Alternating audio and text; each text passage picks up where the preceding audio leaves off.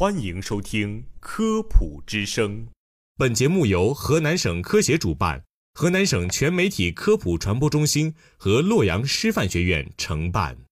人人知法守法，事事有法可依，各方依法办事。这里是科普之声，法治在线，让我们共同捍卫法律的尊严。各位听众，大家好，欢迎收听科普之声，法治在线，我是魏奇伦，我是孙文琴。今天的法治在线跟大家讲一讲，到了毕业季，谨防用人单位拿试用期说事。每到夏季，都是大学生毕业的求职高峰。为增进对大学毕业生能力素质的了解，许多用人单位会推出试用期。这一做法本属正常，但有一些用人单位故意拿试用期说事儿，坑害大学毕业生们。现在讲述几个案例，以期能对毕业生有所启示。一试用不等于白用。应届大学毕业生杨红应聘到一家公司做销售工作，双方约定。试用期为两个月，试用期内月基本工资为六百元，每推销出价值一千元产品，可提成五十元，即百分之五销售提成，每月销售任务为一万元，如未完成，公司有权拒发试用期内的所有工资。可是转眼两个月过去，杨红虽全勤上班，且尽了自己最大的努力，可销售量仍未达到公司要求。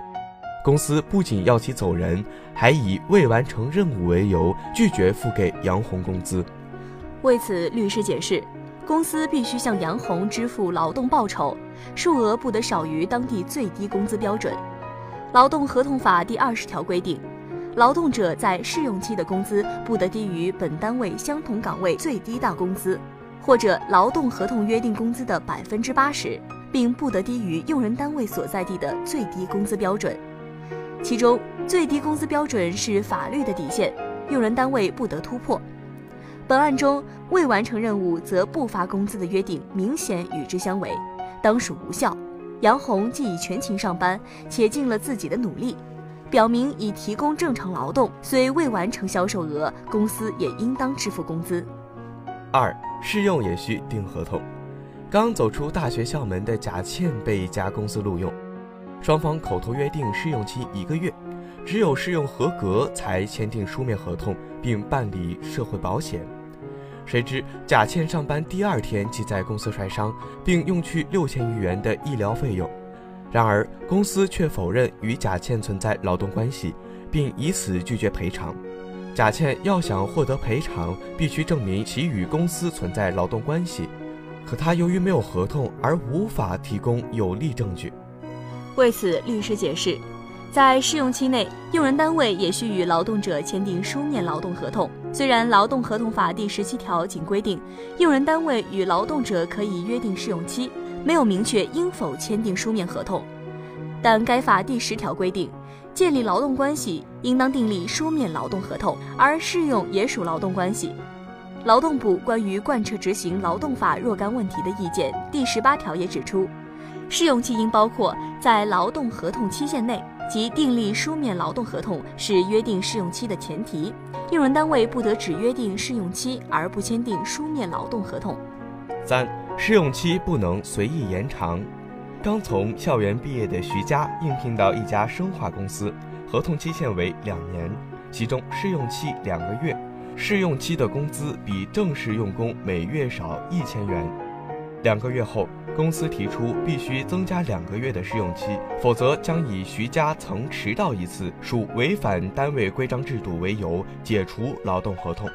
徐佳明知这不是正当理由，但为了得到这份工作，只好违心接受。为此，律师解释，公司的做法是错误的。